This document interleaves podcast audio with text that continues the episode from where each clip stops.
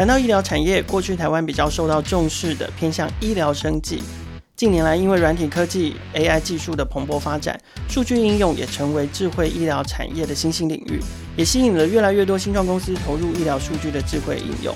今天我们节目的大来宾，请到的是医师斜杠创业家罗世杰医师。他除了本身自己是牙齿隐形矫正的名医，他现在也投入了数据创业。欢迎收听《创业新生代》，带你听见创业新生代带。我们今天创业新生代节目的现场呢，邀请到的是创造生计的创办人，然后他本身也是一位医生哦，所以我们都称呼他为罗医师。让我们欢迎罗世杰医师。Hello，大家好，我是罗世杰医师，目前是一位开业牙医。呃，除了医疗工作者之外，我也是一个天使投资人、连续创业家、法律人，同时也是今年新科的成大优秀杰出青年校友的当选者。哦，真的是很斜杠，就是，所以，我我们今天跟那个罗医师敲录音超难敲的，因为。不是因为他很大牌哦，是因为他真的太忙了。就是您刚刚听到他还有教学工作，然后还有医师的工作，然后本身又要创自己的项目，而且他还参加了师傅天使会，是天使投资人这样，所以非常非常忙。那接下来就很好奇啦，就是这么忙，然后其实尤其做医生的工作本来就已经非常忙碌了，那为什么你还会想要在医生的身份之外，还要去斜杠一个？创业家的身份，尤其哦，尤其就是我们今天要谈的，其实是医疗大数据。所以你想要斜杠出去的这个创业身份，还是一个软体公司？嗯，第一个其实是我一直觉得说当医生很可惜啊，就是说在台湾，虽然我们一直觉得说好像如果你会读书的话，就是当医生可是大家期待的工作，要么就医师，要么就是律师。对，但我父母一直觉得会计师这样，会计师很不错。嗯，但我爸妈一直觉得当律师的话，好像都是帮。不是帮弱势人打官司多嘛？你可能是帮强势人打官司多。是，因为毕竟你还是考量到你必须是得有钱的。嗯哼。所以他一直觉得说，你可不可以做一个良心事业？我说，哎、欸，这样好奇怪。那所以，我其实曾经很想当过律师或者当科学家。嗯哼。可是回到现实层面的话，可能当科学家那个定义太广，到怎么样的科学家叫做做得好，这个是有点困难。所以最后还是顺从爸妈的期望，就当一个医生。在求学过程中，我一直觉得说，在台湾可能是工程，我们台湾的工可能工程啊，科技很厉害，然后医学也很厉害。但我一直想说，这两个东西好像常常是个平行的。我们会觉得说，工程师写的很，比如说像台积电、联电这些人很优秀，当然是很优秀。可是这两个界面好少好少。嗯，所以我一直思考说，有没有可能让不同的领域可以结合在一起？那因为我们常常都是各自在一起，可是我们很少真的有互相合作这个界面。所以我一直想要打破这个传统。嗯哼，再我一直觉得说，当一个医生是不是要当一辈子医生？让其实人都不能做，因为。在台湾可能有了解啊，什么医德对，好像看起来我好像除了医生之外，我如果想要透过商业模式来赚钱的话，这件事好像很要不得。对，所以我一直想说，有没有可能我们做一件事情，可以帮到大家，又可以打破只是做医生这件事情？我一直想，我到底没办法当医生当老死，好像有点困难。嗯嗯、OK，我觉得这有点像是在你心目中，虽然说你有，当然，我觉得前提是因为罗伊斯是一个非常杰出的人哦，所以对你来讲，做出人生很多的选择，可能都。选这个或选那个都不是太难的一件事情，可是也算是在满足了父母亲对你的期望之后，你终于有这个机会可以选择自己真正要的选择，这样子。Okay. 另外一个方面就是说，我觉得可能在读书的时候我有点叛逆，我一直觉得说，难道只能照规矩读吗？难道只能有标准答案？我虽然很讨厌一百分跟九十九分那个，因为写错字或者写错老写成老师不要的答案的时候。然后就变成那个分数，好像就是你可能是错的，或者是没有达到大家要的期望。那我一直想说，可不可以不要只有一个答案？我就可能就是个叛逆的血一直在身体里面。嗯哼。这个是大概几年前你开始，小时候就这样子了。对啊，可是真正外显出来啊，真正你开始把你的叛逆化成行动，大概是什么时候的事情？可能可能从国中就蛮叛逆。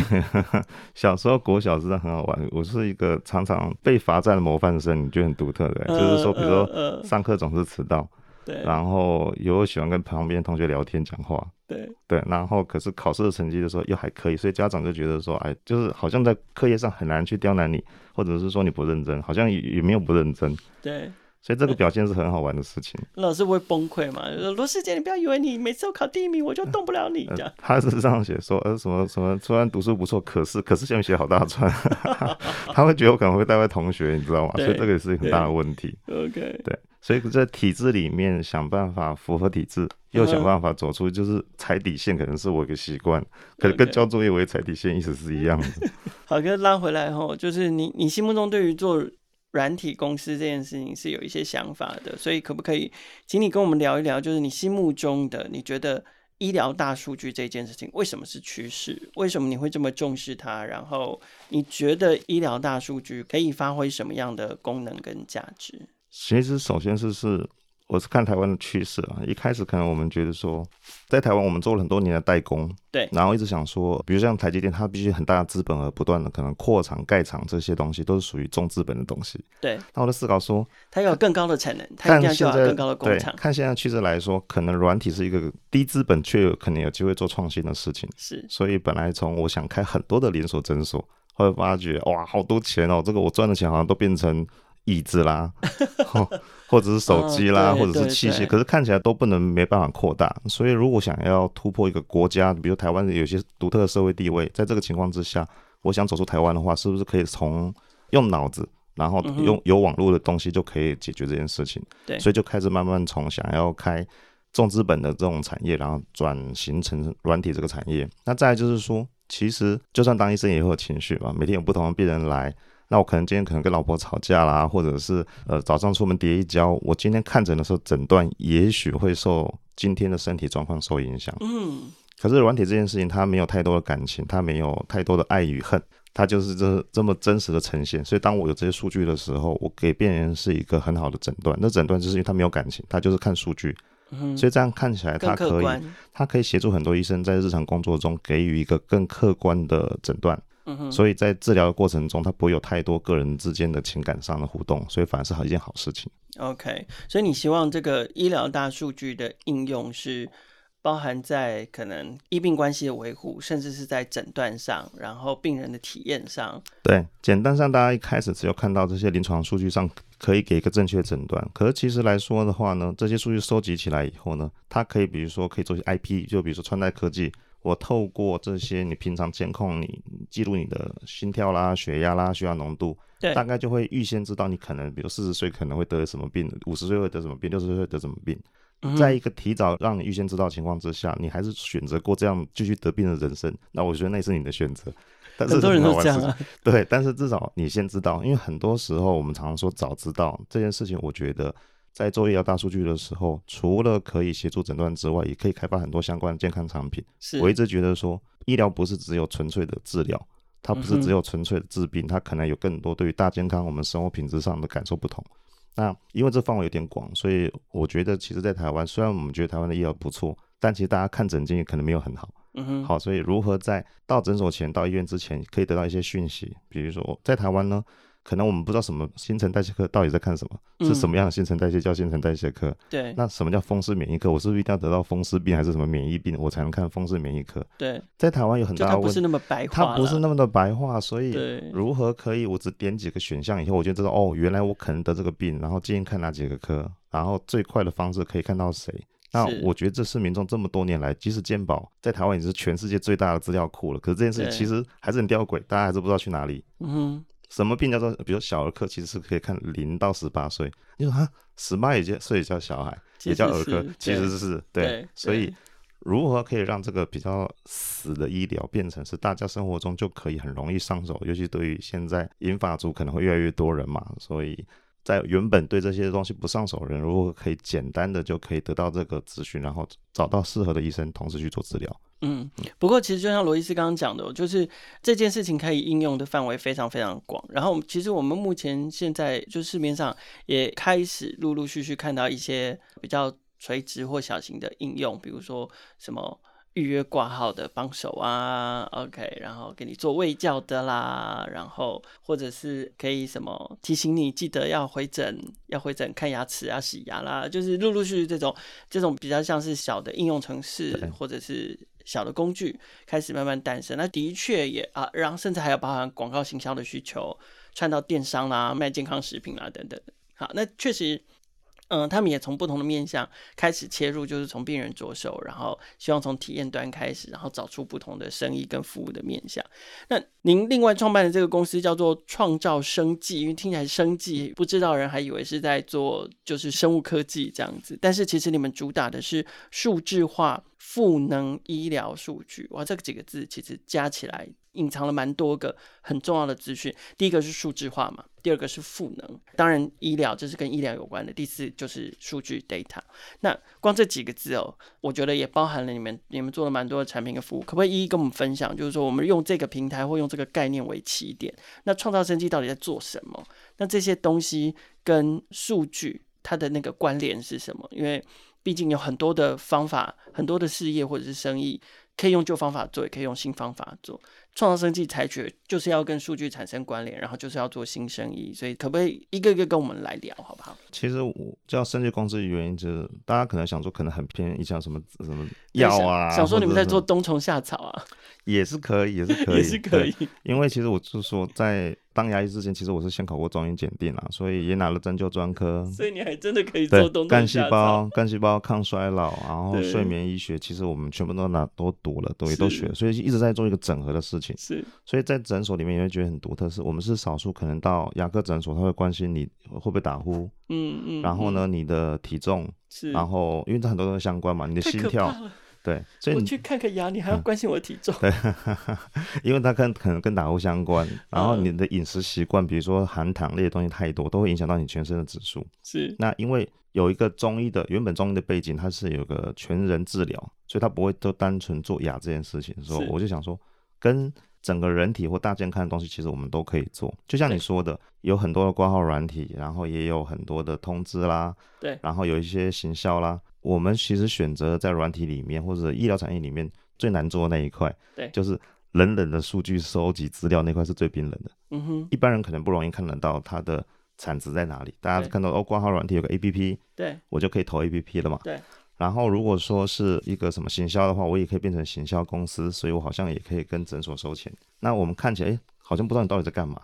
哦，那其实是最难的东西，它将来可以产值是最高的，就像是建保大数据库一样。那从你进来的时候，你的一些肢体动作，所以我们我们像 Light Beacon，我们会应用在里面，就是嗯嗯，进来诊所就会触发你的未交知识，然后所以你会得到跟你相关诊疗相关的资讯，不会很复杂。因为假设你今天来看蛀牙的话，你就会得收到一个资讯是说，如果蛀牙会怎么样。什么样应用可能会造成蛀牙？在你在等待的时间的时候，你可能就会收到影像或者是 p o c k e t 一样的类似的资讯。在等待的时候不会太无聊，你会得到还没见到医生之前，你就会有一个基本的一个画面。所以说，当我们在医生跟病人沟通的时候，他不会你完全不知道我在讲什么东西，你会有一些东西你可以思考。所以这其实是其中一块。那另外一方面就是说，到底在做什么的话，其实。我会佩戴穿戴科技，所以你可能会戴一个智慧型的手表，对，或者是一个病人吗？病人，我可能会在疗程里面，有可能会智慧型的手表，或者是一些可以记录的工具或软体，在治疗过程中，其实你明白的可以看到你的改变，不是我医生去说服你说你其实你就变好了，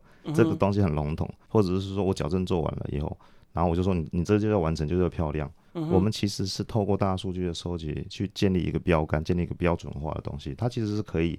量化或标准化医生的治疗结果，所以这其实是很可怕的事情。因为我们每个人都觉得医生很厉害，但是其实从来没有定一个标准，什么叫做做好？是，所以我觉得也许这会打破。因为其实我之前在哈佛上了破坏式创新，嗯，所以那个东西一直给我的概念就是说，我们不是要把生坏破坏掉，只剩我们，而是破坏整个传统的思维，然后如何建立一个新的架构、新的定义、新的标准。这是其实是做创造数据最主要做的事情。那您刚刚提到的那个流程跟那个场景，现在已经实际在医疗场所里面已经发生的吗？对，目前在我们诊所里面，我们已经在做这件事情。OK，所以现在到你们诊所看诊的病人，像您刚刚讲那个卫教资讯的推播，那它是推播到手机是你们自己的 App，还是是一个官方账号？还是？其实它主要是透过官方账号去做推播。OK，对，所以就比较没有各自的问题。就前提是你今天是来诊所咨询的病人，而不是我去买这些便利资料。所以这也是我会去读正大法研所的原因，就是。在当医生去思考怎么去做卫教知识的时候，或者是怎么去跟病人沟通的过程中，不小心也许会触犯到个自法。是，所以法律才是我觉得做新创最需要担心的事情。很多时候我们想的好开心哦，还终于有 POC 了，有东西落地了，可以实现。诶，台湾法律不合法。嗯哼。好，那这时候你才要转型，说我想要往美国发展或东南亚发展的时候，其实有点来不及。是，它不是单纯的只有转换语言而已，它是整个这个国家。或者这个人民、这个族群对于这个行为的思维是认可还是不认可的问题就很大。嗯哼，嗯哼。所以现在，呃，您的病人到您的诊所里面去，除了可以得到这个卫照的推波之外，那还有什么事情是奠基在这个数据化赋能医疗数据。你可以分析你的病人族群，比如说我有我有全世界八个国家的病人，然后在台湾的话，你会觉得说会不会只看只有附近的群众来？那我们大部分群众都是。呃，以台湾为基础去看一个点，然后每个人可能会到我的台北诊所来看诊，嗯哼，所以他就会让我觉得，其实这是因为也许跟我十年前在大陆当二甲医院院长有关，嗯哼，所以原来从蒙古飞到北京看诊是一件普通的事情，对对，所以就变成从高雄坐高铁到台北其实已经算快了，对，好，所以你就思维的时候，不是你把你定义在我在大安区看诊，而是我在大安区这个点的时候，人家。会不会到我这里来？所以我思考的人不是大安区的人，而是全台湾，或者是有这个疾病需求人会不会到我这里来？是，那这样它影响你的是什么？是行销沟通的方式吗？还是就是你根据这样的资料？呃，对医生来讲最简单的话，假设是开业医的话，我就可以知道我下一间诊所要开哪里。哦，对，就是不同的族群，所以我们其实也因为刚好网络温度计是我台大 EMBA 的同学，是，那我是。先得到，比如说我可能连续五年，然后隐形矫正是全国前十名，到现在去年全国第二名，那我就先得到这个成就以后呢，才回去请我同学帮我做我的网络分析，因为刚好 EMBA 的论文在做这一块，那我才知道原来我的网络声量。很大，在某个族群里面，某个特殊的关键字，如果你打牙医，也许找不到我，但你也许打影视美隐形矫正，你会找到我。嗯嗯，所以我就我就慢慢得到说，确实是我曾经试过，就是可能一年下了两万五千块的广告，可是可能有好几千万的业绩，那所以好像我不用花钱请行销公司了，因为我下的好像比他还准。对，那就回推去分析我的特定的族群的行为模式以后。我知道他们会想看什么样的关键字，会查什么样的东西，所以这个对我来说也是很大的帮助。OK，我们从几个业务来聊好了。所以刚刚其实罗伊斯已经有稍微带到了，就是说从那个数据里面，我们可以判断，好，如果我真的要开下一个诊所的话，我放在哪里？所以这是不是比较像是那个牙医开业顾问的？对对。那在牙医开业顾问里面，除了这个选址可以用数据来帮你判断之外，还有什么样的资讯可以作为就是辅助您？帮其他医师进行开业顾问的时候的参考依据。其实我现在反而除了分析，呃，我会先问这个医生想要做什么东西，就是我会先看他人格特质啊，就是说你很难把一个不合适的人放一个不合适的空间，他跟他形象都不符合的时候，他也很难会成功。对。所以除了选点之外，包含诊所的内部的装潢，还有他是一个很节俭的人，还是一个很豪迈的人，会决定整个设计的风格。对。还有他最后真实能够拿到的体验，就是他会得到什么样的病人群。对。所以这样的话，其实会简化很多时间，因为。呃，牙科很竞争嘛，我们已经知道大概跟便利商店数目差不多，嗯，所以大概有一八千多家开业，所以其实很竞争的情况之下，如何让人家找到你？好，举例来说，我在忠孝敦化站还有八个出口，可能就有几十家牙医诊所，所以其实走错出口就会到别家去了。对对，那这事情是很常发生的，病人有太多的选择，所以今天可能呃柜台凶一点啦，或者是医生叹口气，所以病人就会决定到别家去，因为选择实在太多，所以我们就会给他这个专业的，比如说。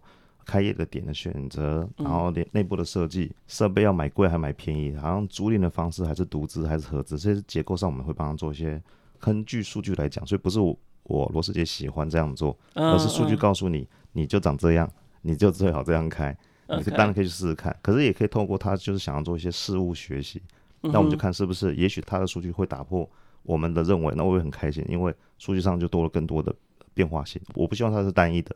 但是至少是要可以归纳的东西。可是我目前比较难想象，就是说，包含像您刚刚讲到像装潢风格这些，它到底跟数据，它的数据从何而来？哦，比如说每个人有喜欢的颜色，所以我们会分析这个族群喜欢粉红色多还是白色多。族群是指病人，病人族群。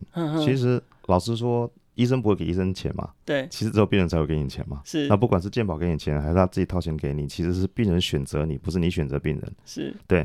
可是大家都觉得，老实讲，我觉得我们以前我们读太多书，我们都以为我们选择我们的人生做自己嘛。那、现实面是如何让别人选择我们，不是我我们如何做自己。是是，OK，好，这样比较能够理解。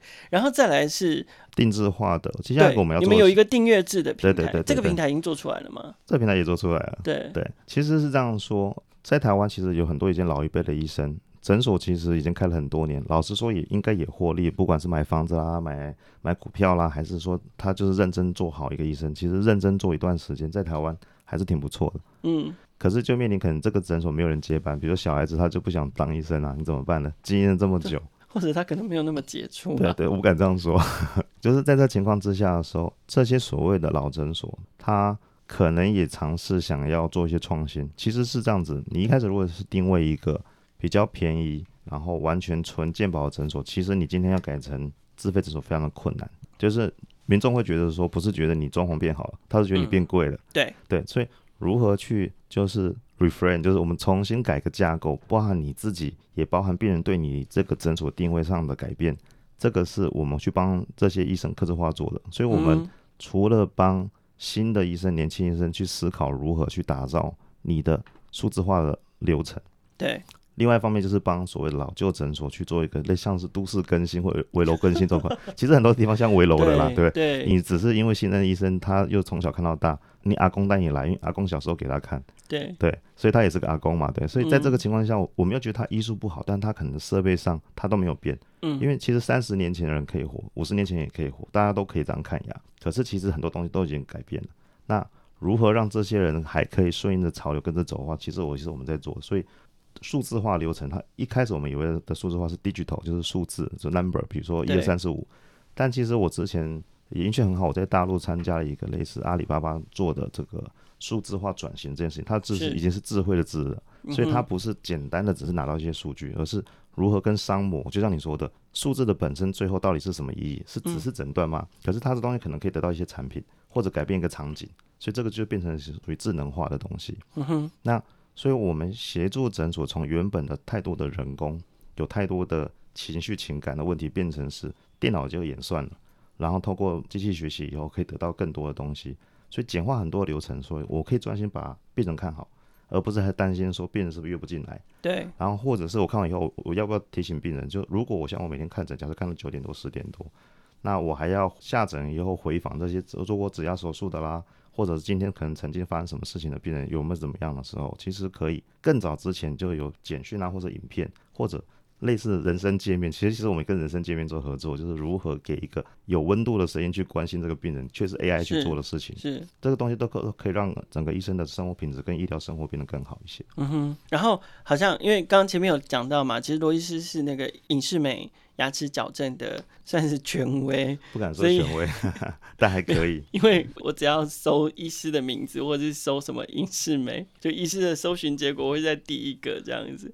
所以在包含连做牙齿矫正这件事情，你现在都导入了数据化的。对，其实我我最大的震撼是我当初会接触到隐形矫正，是因为我想改善生活品质嘛。因为传统就是粘矫正器，然后换线。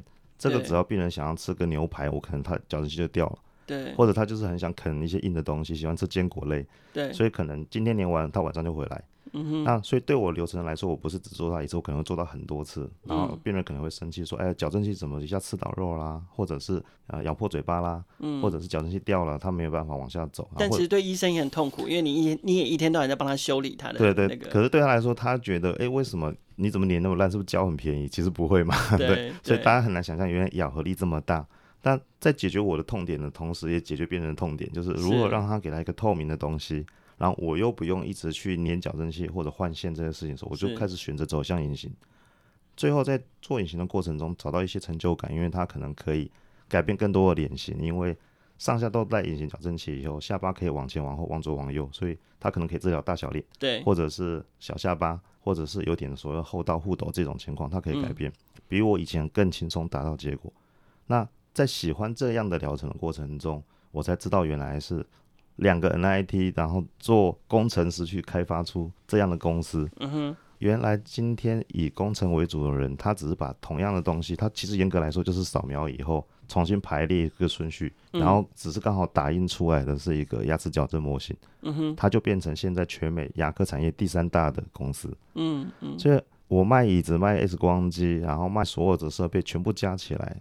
才两间公司赢他而已，嗯，他只做了软体，然后只把软体做迭代，做一些更新，对，然后就这样子就一直维持这么强的产值，所以 你看美股就吓死他，说其实做治疗不如买他股票，好像还过得比较好，好也不用面对人嘛，所以所以这是想法，原来原来软体的这么有威力这么大，他不用卖东卖西，不用开杂货店，他就是很简单的一个东西去做。更符合医生想要的设计上就可以了，也不用负医疗责任。哇，这真是太美了。嗯哼，对，所以我就想说，哎、欸，我们可以不试试看做类似的东西？虽然没有办法当龙头，当当，就我们常常讲的、啊，就是到底是要当头还是当尾？其实是因为它产业实在太大了。嗯，哪怕我是这个产业的第十名或者第一百名，其实对我来说，其实都是一个蛮不错的呃生活品质。所以我们就开始做往这个方向走，去做隐形矫正设计。那在看诊的过程中，我发觉原来只要有网络，我都可以改方案。所以，然后我就习惯坐飞机的时候我就买个网络，所以即使在飞机上的时候，我是无缝接轨的，我不会因为我得在诊所，我才能改方案，然后我才能让病人进度不会停滞。我不管在哪里，只要连上网络的地方，我随时都可以做这件事情。哦，OK，对，好，那也因为这样，我谢谢这个所谓科技或软体的关系，我们很早就像是在做远距了嘛。因为我其实重要的是我如何分析、重新设计以后，东西都在云端。对，只要任何地方有猎印机，它就可以列印出牙套出来，它就可以送给病人。那所以这个云端系统是你们自己做的？一开始当然是因为我们用的是隐形矫正这个公司是用它的东西，最后我们自己做出一套这个东西。OK，然后我们又在中国复制成功以后，我们成功了让一个从来没有学过矫正的医生，嗯哼，就会做矫正，做起来好像跟我做一样啊。因为没有人了嘛，没有人的情绪，所以他会不会不重要，他只要能够跟病人沟通病人的需求，勾勾勾拍照，然后扫描这个答案以后，其实我就可以改完了。嗯哼，而且。我觉得我们更贴心的是，我可以帮医生节省事，因为我我经验够多嘛，数量也够大，所以我就一开始会给你三个方案。嗯哼，所以可能比原本还没学过医生还更了解，是因为他可能就 A、B、C 三个选项，所以病人觉得他有他的选择权。嗯，然后呢，医生也可以给他一个诊断以后给他几个不同的方式。所以现在其实在美国跟加拿大，有一些医生已经转型成完全的就是做方案的设计的公司，其实过比以前还好。嗯，对，所以这个系统有点像是把罗伊斯在矫正这件事情上面把我的经验跟大脑，对对对对，整个转化到电脑 变成一个对对对，所以它存在云端，然后全世界的人种很好玩，不管你是呃非洲人啊、美国人啊，还是台湾人，你的从门牙到两边的第一大臼齿的距离都是十一公分，嗯，所以这个三角形符合全世界人种，不管是胖还是瘦，高还是矮。所以打破所有的种族跟语言上问题，你不管你长怎样，你的结构就是这个立体面，嗯，所以才会有一个所谓叫标准咬合器去帮你设计牙齿嘛。那也谢谢这个标准，所以我们怎么样设计出来的东西，它不会有因为不同的人种不同。也许我的微笑曲线透过数位微笑设计以后，我可以设计不同国家喜欢的微笑风格。就是牙齿的基本的结构跟排列，这样设计完以后，你的呼吸就是比较好，你就比较不会打呼。这个东西不是很美好吗？人生好难，人生连不同国家都有他自己喜欢的微笑曲线。是是是，对，所以这很好玩。对，所以我们也做一个就是台湾人最喜欢的微笑的样子，所以他就会很克制化说，其实老实讲哈，如果是东方人的脸比较方。嗯的那个脸型，然后你把西方人的笑容放进来时，其实也蛮好笑的，就是你配不起来。嗯哼，嗯哼，所以美虽然是有个我们说所谓的黄金标准、黄金曲线，嗯、其实还是会非常的依国情啊、当地人还有你的朋友是谁，决定怎样叫做好看。我们现在可以做一件事情，分析当年最好看的微笑。嗯，所以。你可以选择去年款或今年款式。呃，okay, 对对对，所以我就在这情况之下帮你重新做一个新的设计，以后你就觉得这个医生很厉害。其实不见得是厉害，而是这个是是心理上的大数据，说今年流行这一款。是，所以我我我会看韩剧，主要原因是我看韩剧现在怎么笑，我就做成什么样的设计，大致上是喜欢的。OK，第四个服务就是创造生机在做的，这个我有点。不懂，要请医师来解惑。就是什么是医师 IP 赋能？好，我觉得必须说医疗是竞争的，就是如何让跟我们合作的医生感觉他有特色。嗯哼，那这个特色很多种可能，比如说你本来完全不红，我如何打造你？比如说我可以透过一些分析，找出一些关键字以后，以这些关键字去做出一些文章。所以你就可能不小心就变成一个网红医师。所以，如果当你需要舞台的时候，除了我们可能的电商平台，我们有医生平台之外，我们可以帮你打造一个你的舞台。嗯哼，对。那或者是协助你去建立你的部落格，也是透过分析的方式去做，而不是你喜欢怎么写。对，因为毕竟人这么多，文章这么多，现在因为科技的关系，网络上的产出量这么高的情况之下，我如何精准的搜寻到你这个所谓的医生，帮你建立你所谓的个人品牌？我们可以这样做。再就是说。病人要的东西不一样，所以我克制化你以后，如何让你凸显你的人格特质？最后是，假设你是个骨科医师，所以可能微骨力相关的产品或者骨科相关的产品就可以用到你，所以我可以 match，比如说药厂啦，或者是医材厂商啦，或者把你你所谓的专长知识如何协助你，透过帮你发表论文，嗯，协助你去做一些你想做的理想，然后我们找到适合的团队以后去做出来，以后开发产品，所以这东西就变成你的联名商品，嗯嗯，所以它就像是。医生本人品牌的 IP 落地一遍的东西，或者你的假设你有办法红到，你还可以做一些人物啊、玩偶啊，都是你大家还喜欢买的话，那那也非常了不起。嗯嗯。或者是因应你的专业以后，怎样的辅具，就是我们说物理治疗的辅具，去帮助你健康食品。是答对了，所以它其实才会变成是一个二十四小时都可能会提供产值的东西，而不是只是只有你上班屁股坐着才能做。哦、对，那 okay. 那你就可以做更多事情了，因为本身也许脑还只算杰出，但是你可能一辈子做。我觉得啊，如果今天医生只当医生很，我会觉得很像是一个多功能事务机。我每天只是在做影印跟扫描工作。对。但是如何把这个多功能事务机变成一台电脑，是我想在做的事情。这其实就是遗失 IP。嗯哼。对。Okay. 原本它就是每天做重复的事情嘛。重复事情，我们常常讲说，呃，做好一件事，我们常听到人生做好一件事，然后一直重复它就够了。对对对。但我觉得，那要看你重复是什么事情。对，比如你重复是捡垃圾，对，或者重复只是做抄一个东西而已。呃，没有觉得否定这样工作是不好，只是说这个样的价值其实相对低，在台湾可能常常是在抱怨低薪情况之下，嗯，我试图让你变成是个，也许是高产值，也许是高技术门槛的人，是，这是我希望赋予的，是我可能没办法直接给你钱，但我想办法给你工具，让你改变，让你表现出这个价值。OK，我们刚刚听完上面这几个服务啊，听起来好像绝大多数的 TA 都是医师。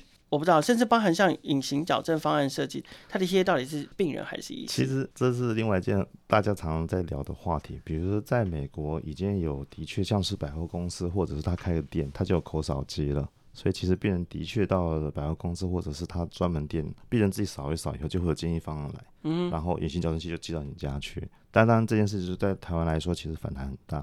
嗯，因为好像把医生的价值否定掉了，嗯，就好像我今天就可以跳过医生，然后直接得到这个东西。对，这的确在国外已经开始做了，有可能是趋势，所以我才想说，其实我也有可能被取代掉的一天。嗯，我是不是要先要成为不会被取代的那个人或那个厂商？嗯，先，其实是我思考的事情。那当然，很多时候医生有他一定的价值存在，比如有些诊断其实可能电脑分析完，也许它跟事实不符合。这也为什么我不管怎么样做隐形矫正设计，我们都会。接触到病人，或者看照片，或更多的工具，比如说有电脑断层，对，然后有舌头舌压，继续量你舌头的功能到底好不好，你呼吸道的宽度到底多少？没有这么冰的人，只是少一个牙齿的模型，我就排出来。嗯，嗯，嗯，也许排完以后，结果我做好了，你变漂亮了，结果你的呼吸道变狭窄了，因为我让鼻子变更挺嘛，所以我让龅牙变成不龅。可是在这不龅的过程中，我压缩了口腔的体积，你舌头我没有剪舌头嘛，所以舌头还是这么大，嗯、所以你就觉得哦，好像每天都胸闷疲劳。嗯，每天都好累，到底是工作压力大还是什么？其实只是可能矫正造成的，比如拔牙矫正，也许会造成这样的问题。哇，没想到影响这么大，而且而而且刚刚有讲到一个非常美好副作用，叫做鼻子变挺，应该大家听到都会很兴奋。而 真实他们是感受到，所以才会说，就算不像网络光剑指，当大家看到这样的副作用以后，其实都蛮喜欢的。对，脸变小的副作用，脸变正的副作用，这些都是蛮爱的。对对，OK，所以。回过头来，就是说隐形矫正这件事情，它很有可能就会做到系统直接对。它目前是 B to B，目前都是 B to B 嘛。那它可能也会 B to C，但 B to C 这件事情，就是我法的原因，就是说它可能会因为每个地方的法规不同。好，那。嗯在台湾算是非常先进的国家，也许非常在意这个所谓医疗专业这件事情的时候，我们不能跳过它。嗯，可是也许我今天不要把它都想说是获利。比如说，假设一个 NGO，我如何帮非洲的孩子做这件事情？嗯，没有医生，嗯，医生可能不愿意飞过去。对啊，然后他可能也没有这个钱，可是他的确有这个需求的情况之下，我们如何在同样的模式上把成本降低以后，他透过一个视讯或个扫描软体。他就可以得到一个事实的帮助，所以对于很多国家上是他是有迫切需求的地方的时候，这时候法规问题就不大，你反而做的是一个国际医疗或者是一个社会人道的一个表现，那是完全不同的思维。所以，我们先不要把总是想要做的创新思维限制在自己的国家或自己国家的法规里面，而是思维这件事情是不是刚需，是不是人生的需求，或者是不是一个痛点。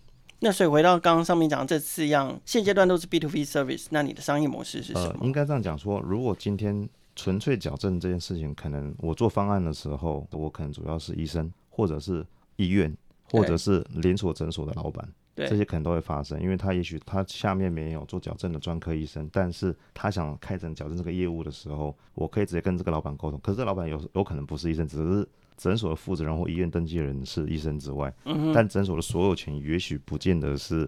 医生本人嘛，人尤其是在医美诊所，很多都不是医生开的嘛。对，OK，所以我可能是 B to B，当然我也可能 B to C，因为今天只要不是纯粹的治疗，而是一些建议。我在做矫正过程，我会教你口周的肌肉训练这块事情就没有法律的问题，因为这些比如说叫你去多运动是跟健康相关，嗯、我可以直接 B to C 了。好，那在教这个疗程过程中，你可能还有其他的东西可以透过一些观念传达，也许某些商品就很有兴趣，跟你相关的，所以它是 B to B to C。那对于 IP 这件事情的话，我其实目前主要还是帮医生啊，但是大健康范围好广哦，除了医生还可能有物理治疗师啦、营养师、营养师啦，现在营养师越来越多，营养师都跑出来当网红啊。对，还有泌乳师啊，对，对，所以我们常常觉得妈妈常常抱怨说啊，喂奶很难喂哦，然后孩子喝不到奶，会噎到，会噎奶，其实常常跟婴儿的舌系带过短有关。嗯，所以这时候医生没有办法一直去辅导你帮忙这件事情，而且我们很多时候男医生也不适合去。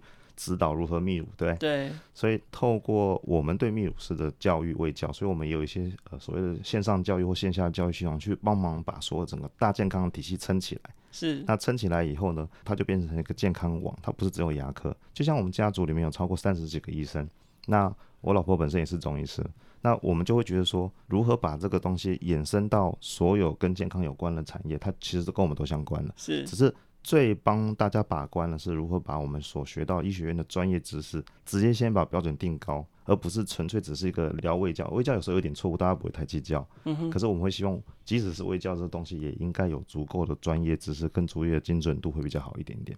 嗯哼。那至于 B to C 的部分，就是说，嗯，好，我今天透过我临床上的治疗结果，得到了一些改善的数据。嗯。所以这些改善数据，也许我会牙材商或是呃医材商。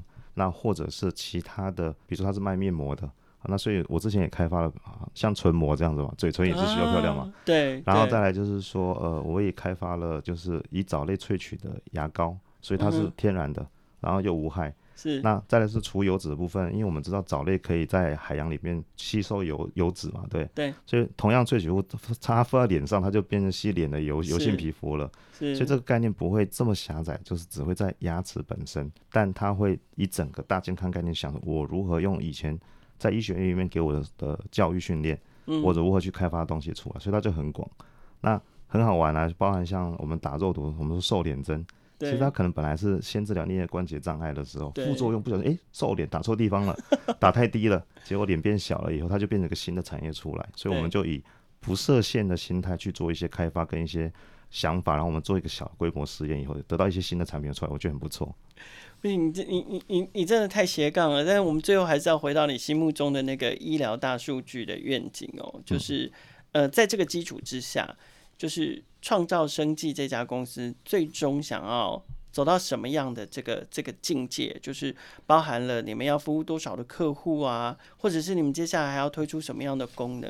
最终最终对您来说，您想要实践怎么样的这个医疗场景跟医病体验？对，虽然我们是牙科诊所出身了，但看起来没有一定要现在牙科。对，第一个我们没有现在牙科，所以可能是像我目前在东区做的生态圈，就是牙科、物理治疗、儿科。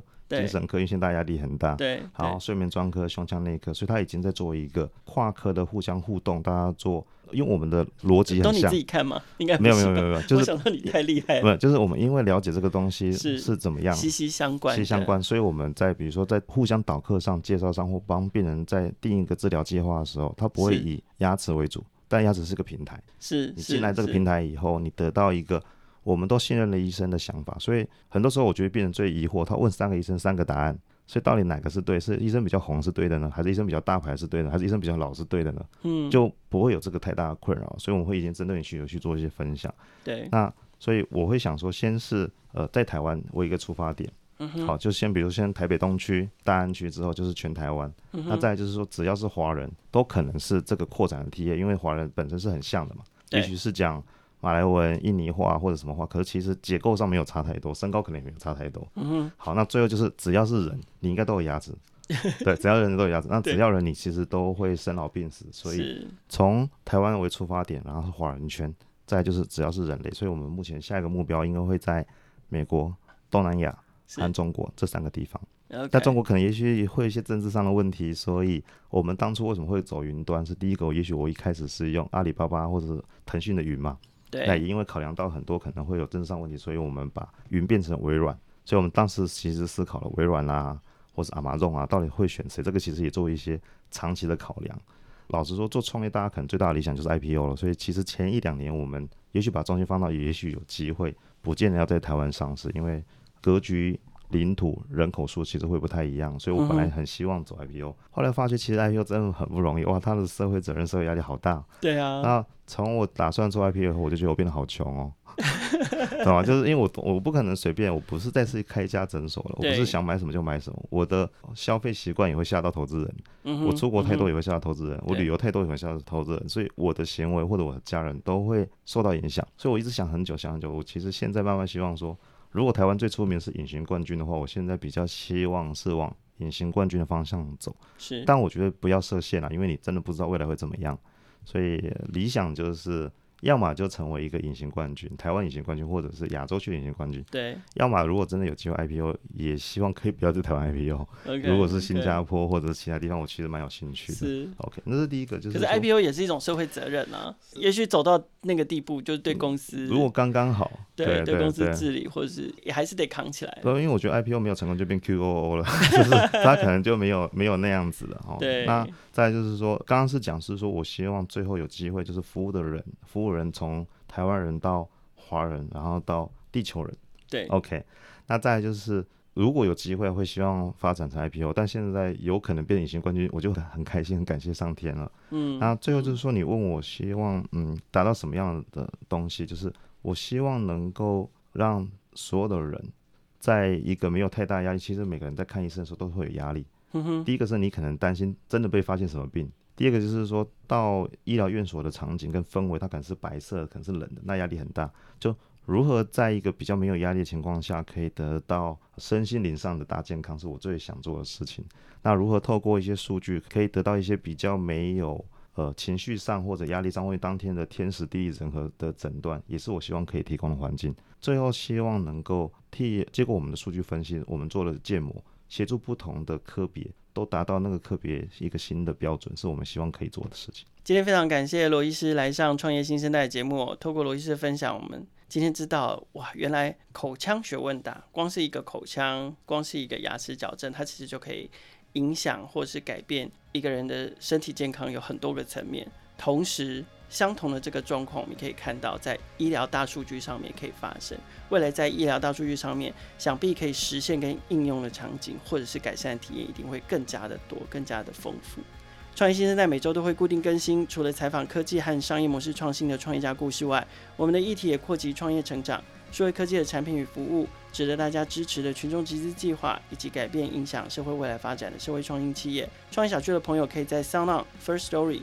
KKBOX、Apple Podcast、Google Podcast，还有 Spotify 上面听见，欢迎大家随选收听、订阅、分享、留言、评价，和我们一起共同关注创业新生代。